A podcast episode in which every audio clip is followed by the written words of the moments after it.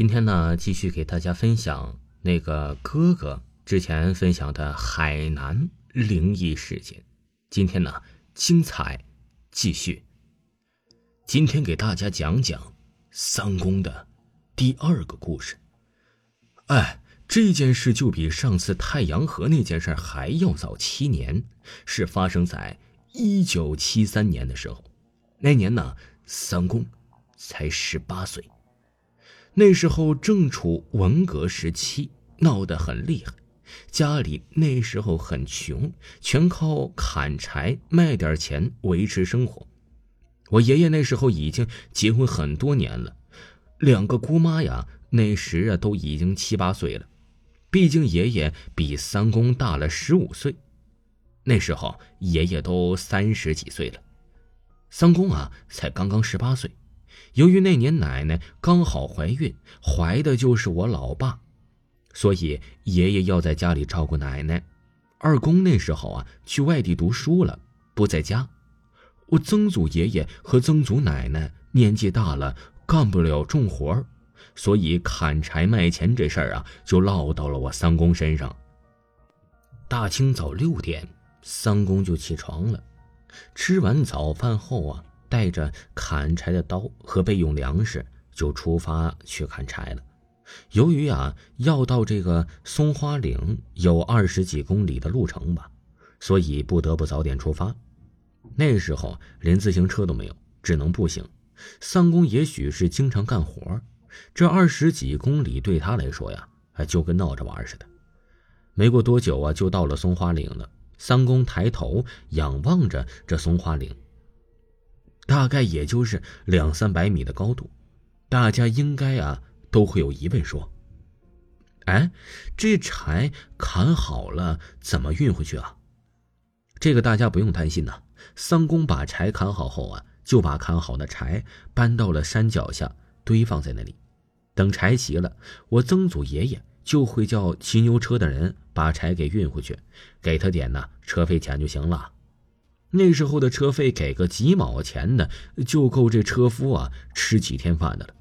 一般只要有运柴的活骑牛人呢就都会抢着做，有钱赚，谁不想做呀？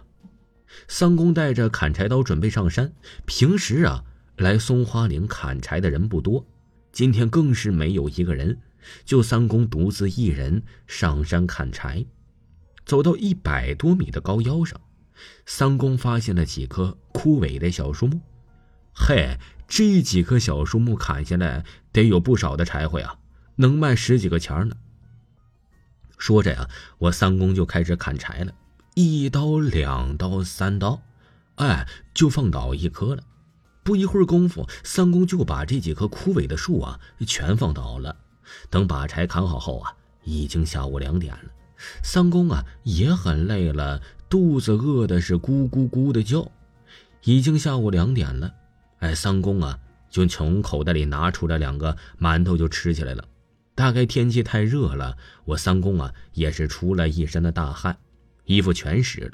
吃完馒头，三公啊把他从家里带来的那个水杯给打开，喝了几口水，就准备把弄好的木柴运到了山脚下，来回几十趟，终于把这木柴呀。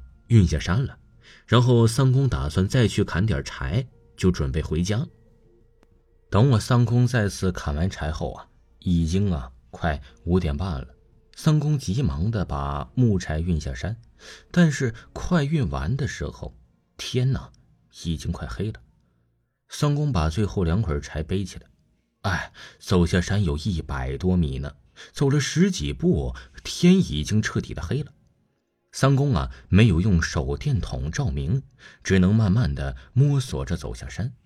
就在这时，三公不知道被什么东西绊摔了，什么玩意啊？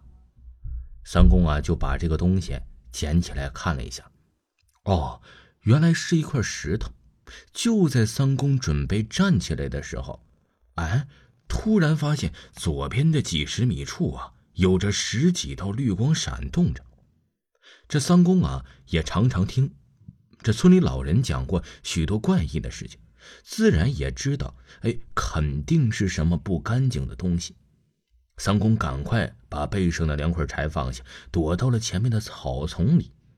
哎，说着也奇怪，那十几道绿光啊，居然朝三公刚才的方向在一闪一闪的靠近。只见绿光越来越近，越来越近。妈呀，这分明是七个二战时期的日本士兵！听众朋友，这个海南灵异事件呢，还有下集，请您继续收听，下集更精彩。